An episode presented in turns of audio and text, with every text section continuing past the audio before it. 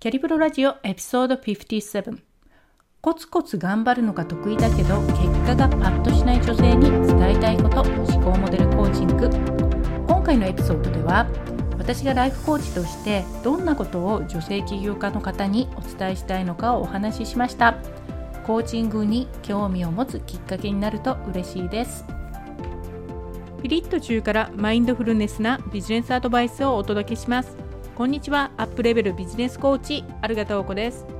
何歳からでも自分を知り世界観使命にコミットすると人生もビジネスも夢より高く飛躍する。では今日も最後までお楽しみください。今回はライフコーチとはどういうものなのかというのをお伝えします。で私が初めてライフコーチという言葉を知ったのは44歳の頃。残りの人生を自分の残りの人生を何に使いたいかなと本気で考えていた時のことです。ただその時のライフコーチへの印象というのは人生経験が豊富な人が自己啓発的なアドバイスをしているというイメージでした。でコーチングを受けて変わるというのが何か軽いというか気のせいなんじゃないのみたいなね曖昧なものだと思っていたんです。で特にあのコーチというのは答えは自分の全てね自分の中にある。クライアント様の中にある。というコンセプトでするものなので自分の中にあるなら自分でわかるんじゃないのと。わざわざコーチを雇う意味ってあるの？というふうにねはっきり言ってコーチングの役割についてめちゃくちゃ疑ってました。ね、で特にあのコーチ業界というのは規制がないので誰でも自称コーチとして名乗ることができるんですね。良くも悪くもなんですけれどなのでトレーニングを受けていなくてもコーチになれるというわけでコーチングと言いながらコーチと言いながらその内容とか質使っている方法というのはコーチによっても同じライフコーチと言っても全く違うんですね。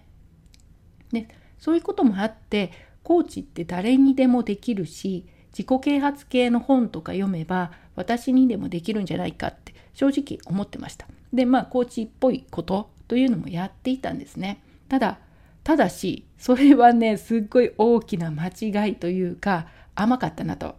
ね思ったんですね。というのはあのザ・ライフコーチスクールというところできちんとライフコーチのトレーニングを受けて初めてねもっと奥が深いものだっていうのが分かりました。でザ・ライフコーチスクールのサーティフィケイト認定コーチとして活動している今だからこそ言えるのはそこで学んだコーチング手法ですねこの学校で学んでいるコーチング手法とツール使っているツールにはもう私自身ねすごく誇りとあと信頼してますそのツールと手法っていうのをね思ってプロとしてもう効果的なコーチングを提供しているというふうにね今は思うようになりましたコーチっていうのはあのなんちゃってでやってるんではなくてね私自身も今はコーチとしてライフコーチということにプライドとね誇りを持ってやっていますこのザ・ライフコーチスクールを簡単に紹介するとアメリカのブルック・カスティロさんというマスターコーチの方が作ったコーチングスクールであの思考モデルを使ったコーチング手法というのを教えています。でアメリカはものすごいコーチングスクール多いんですけれど数あるコーチングスクールの中からこの学校を選んだ理由というのは私とかねこのポッドキャストを聞いている多くの皆さんのようにいわゆる普通の女性ですねの日頃の悩み子育てとか例えば子供が毎朝学校に行きたくないと言ってダダをこねるんだけどそれにすっごいイラついてしまうとか子供がね、学校の成績が悪くてもこの子どうしようと思うだとか、あと思春期の娘との関係がうまくいかないとか、そういった子育ての悩みとか、夫婦関係ですよね。あとキャリア、お金のそういったもうアラフォー世代以降の女性が普通に抱えているというか直面するような様々な悩みというのを根本原因から解消してどんな人でもどんな人でもですよ。別にあなたがね、キャリアを今までバンバン積み上げてきたとかね、仕事を会社でバリバリやってきたキャリアです。キャリアウーマンですとか、起業してバリバリやってますとか、そういうこと全く関係なく、関係ないですね。とか性格も全然関係なく、そう、どんな人でも本来の可能性を自然な形で引き出す。そういった手法だから、誰にでもできる手法だからなんですね。なので、このコーチングのスクールというのを私は選びました。で、この学校ではもうすでに数千人以上のコーチが生まれていると、そういうもう実績もある学校なんですけれど、で、さらにね、その門下生というか、そのコーチ、コーチになった人からコーチングを受けた人の数を入れたらもう数万人とかが世界単位でですね、の女性がこの思考モデルのコーチングで人生を変えているんですね。で、そのメソッドのパワフルさ、もうすごくシンプルだからこそパワフルに広く使われていると。そのメソッドのパワフルさをこのね、思考モデルっていうのを日本の女性にも自分で使ってほしいなと思って、で、今はね、その思考モデルっていうのを多くの方に伝えると、そういう意味もあってコーチングをしています。で、私が特にコーチングでね、あの、クライアントさんとしてお伝えしたいのが、特に能力とかスキルはもう十分にある。ノウハウもある。で、コツコツ頑張ることもすごく得意で、真面目な女性がね、望む以上の結果を出すためのコーチングというのを特にしています。というのは、あのこういうね真面目な女性で結果が出なくて悩むとコツコツ頑張ってるのになぜ結果が出ないのかパッと結果が出る人と自分の違いがなぜなのかわからないと。私のままじゃダメなのかなというふうに思いがちなのでそうではないです。あなたのままでもコツコツその頑張っている努力ねしていることというのが結果に結びやすくなる。そのためのコーチングそのための方法というのがあるんですね。というのは私自身20代から後半から40歳過ぎまでもう自分探しにはまっていて何をやっても中途半端そこそこはできるんだけどパッとした結果にならないという人もうその典型的っていうか代表みたいな感じだったんですね。で面白そうだなとやってみたいなと思ったことはとにかく始めるとそういう行動力はあるんですけどで例えば20代後半からやってみた習い事まあね大学院も27まで大学院行ってましたけどそれぐらいねあの何かを学ぶっていうのはすごい好きだったんですね。でやってみた習い事っていうのはチーズソムリエ、まあ、これ資格取らずに終わりましたね。コピーライター養成講座これ最後まで行ったかなただコピーライターにはならなかったんですけれどこの時学んだことっていうのは今ビジネスでめちゃくちゃ役には立ってるかなっていう気はします。あと雑貨オーナーの専門学校ですねこれ新宿にある専門学校分かる人いるかもしれないですねあそこにね週末この時アメリカじゃない日本であの虎ノ門の辺りでちょっと働いていたんですけれどその週末ですね土日かな1年間ほど新宿通ってました。でその時のね学費っていうのがまあ100万円を超えるようなね学費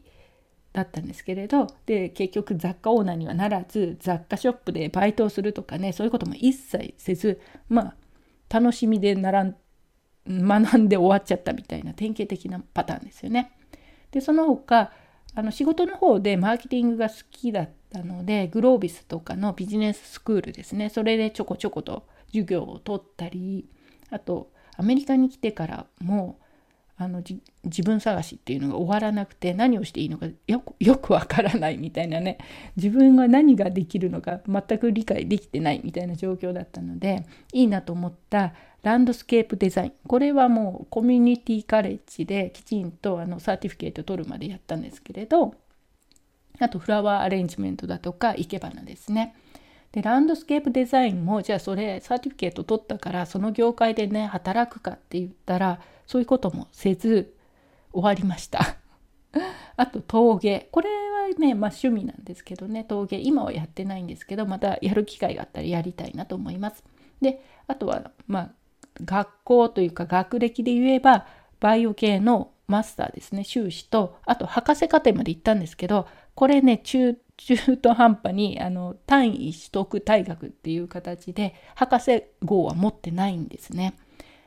はい。という感じでね、で、博士号まで取取りに行って3年過ごしたんですけど、その後就職では完全に理系から文系就職をして商社で営業をやるっていうね、何やってるのかよくわからないみたいな、自分でもね、わからないですけれど、そういう感じで、本当に中途半端なんですね。結果が出るまで頑張れない人っていう感じでした。でもうもちろんね自己投資として散財した金額もう大学の学費とか入れたらシャレになんないんですけれどそれ除いてもう200万とかねそのくらい言ってますよね。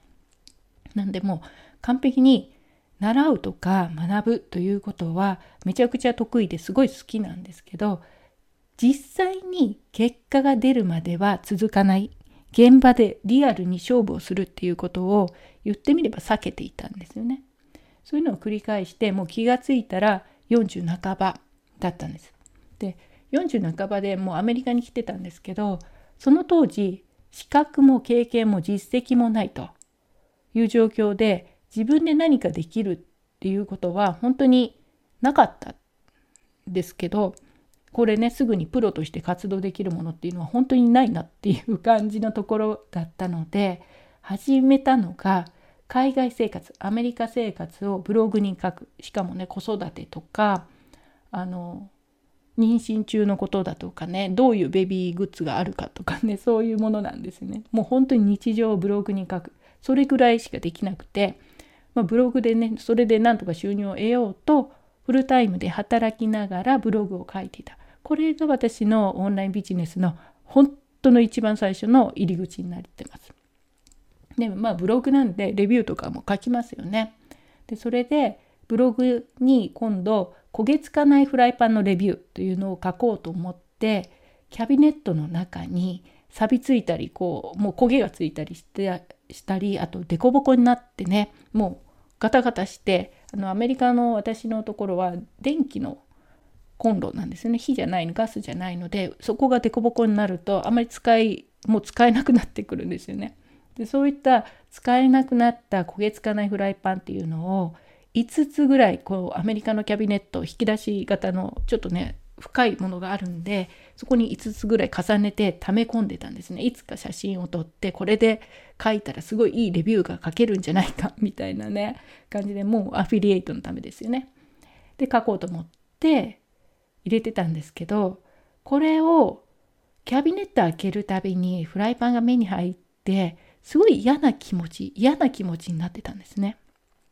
でこのまま私フライパンのレビューを書いて60歳とかになるのは嫌だなと60歳で私ブロガーですレビューブロガーですって言ってる自分ってちょっとえそれはないかもってそのために人生使うのかこの先ね10年20年と思ったらすごい嫌な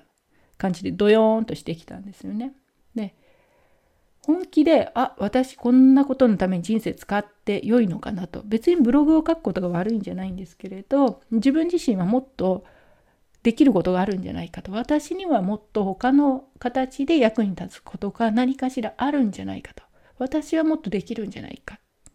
ていうふうに思い思ったんですよね。あまりにもそのレビューを書こうと思って貯めているフライパンを見て嫌な気持ちになったんで逆転してきたんですけど。でそしたらあのそれって自分にもっとできるんじゃないの？ひょっとしたらっていうのってほんの少し自分の可能性の扉を自分でちょっと押してみてなんか別の世界あるかもしれないよねって言って覗くことなんですよね。それでふっと私は自分であのもう一つの可能性という扉を開けてみたんですよ。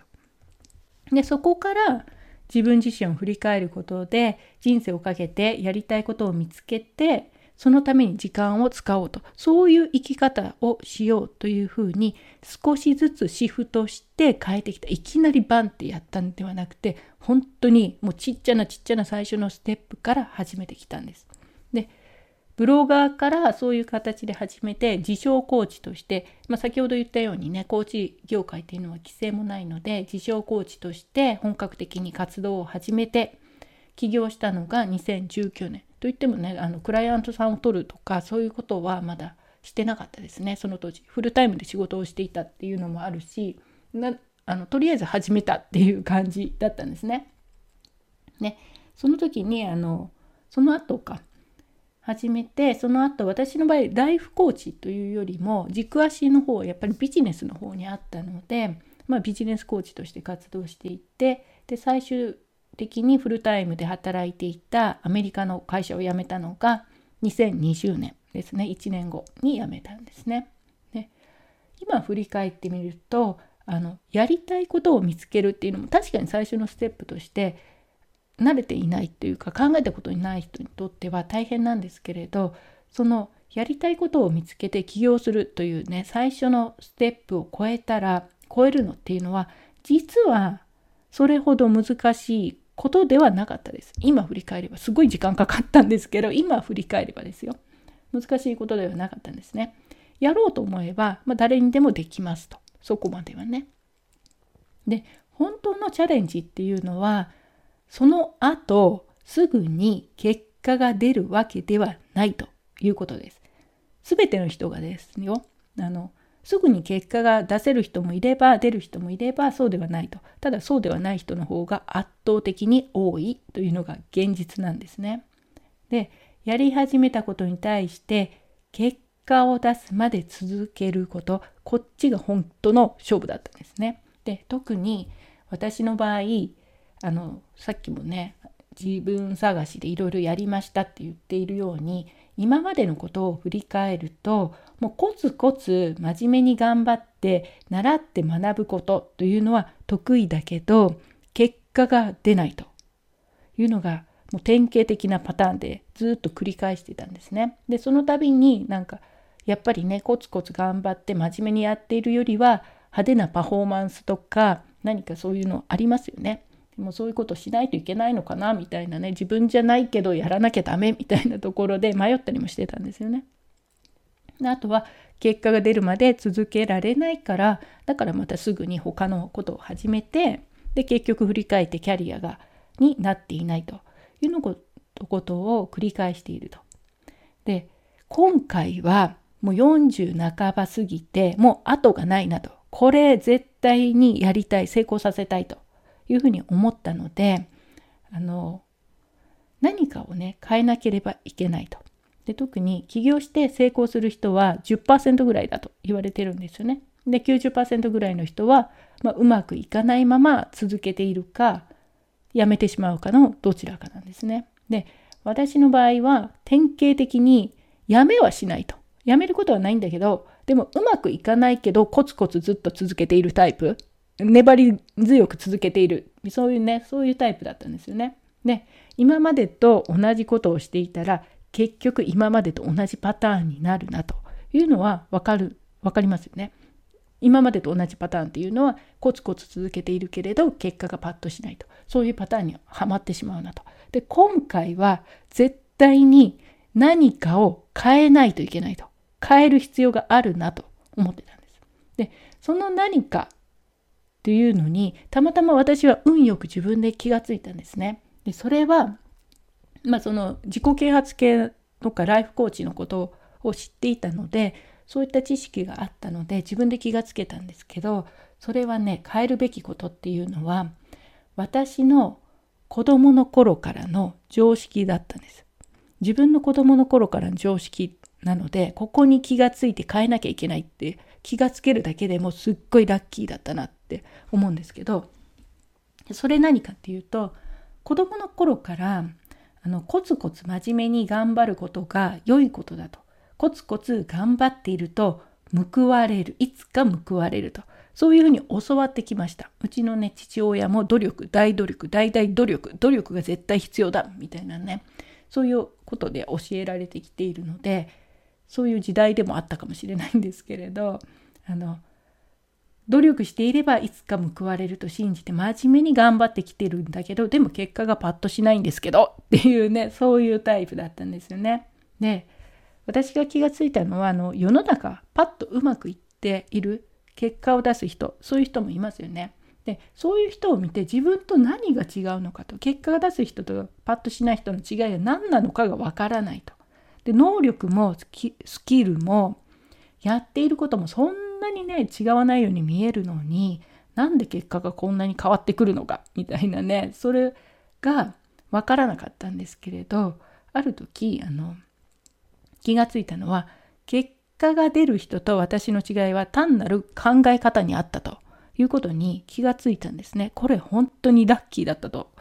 今思います。うん。で、それは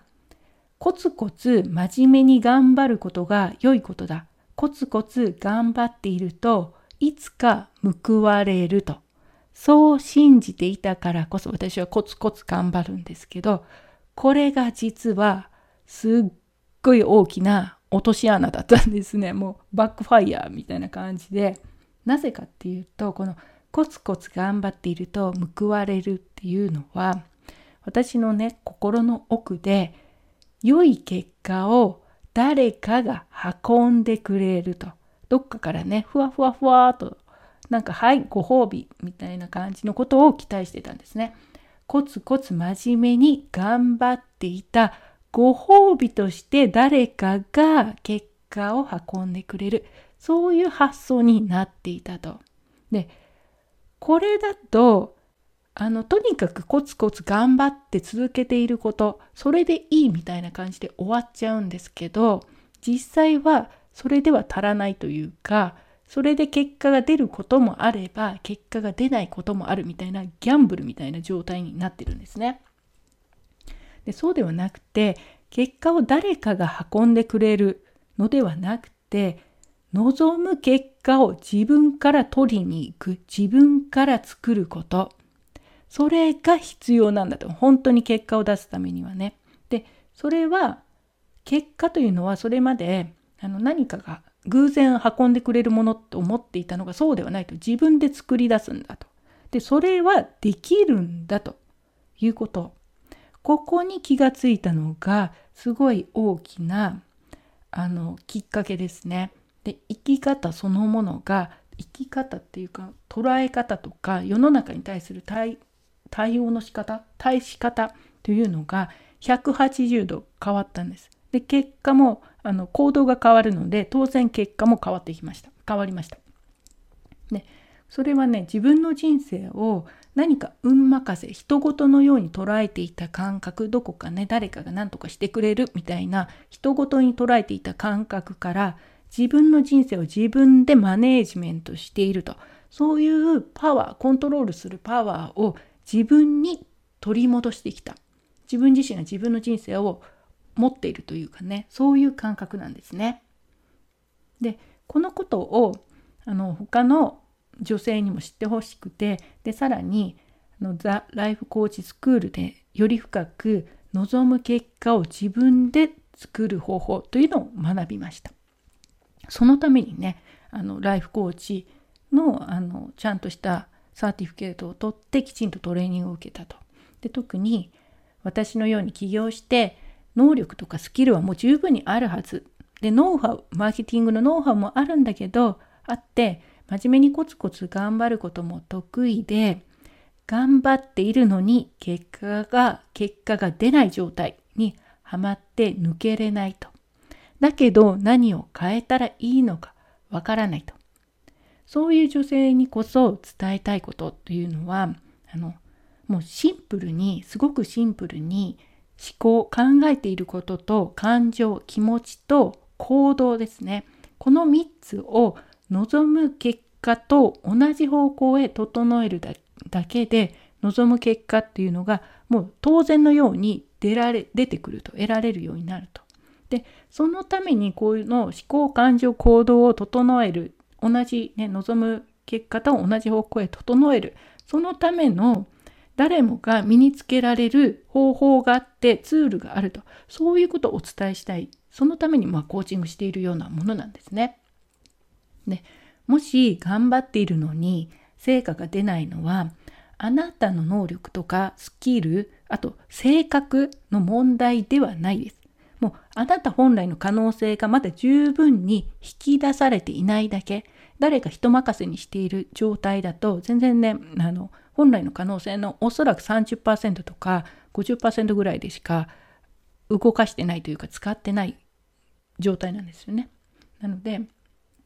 ま、真面目に頑張る女性起業家が自分本来の可能性をフルに使って望む以上の結果を出すとそのためのコーチングというのを私はやっています。でもしあのあなたのビジネスがねビジネスを通じて本当に達成したいことを達成するためにそのためには時にはちょっとね不愉快不快な感情とかね感覚とかあと不安な気持ちの中を進まないといけないことっていうのは必ずあります。必ずです。もうこれは必須。ついてきます。あのね、行動する時新しい行動をする時っていうのは必ず不安とかねついてきますよね。それは当たり前のことなんですよね。で不安とかと居心地の悪いアンカンフォタボーとか言いますけどそういう感覚っていうのは必ずついてくるものなんです。でそれが悪いわけではなくてむしろその感覚をねきちんと通り抜けることというのが大事なんですよね。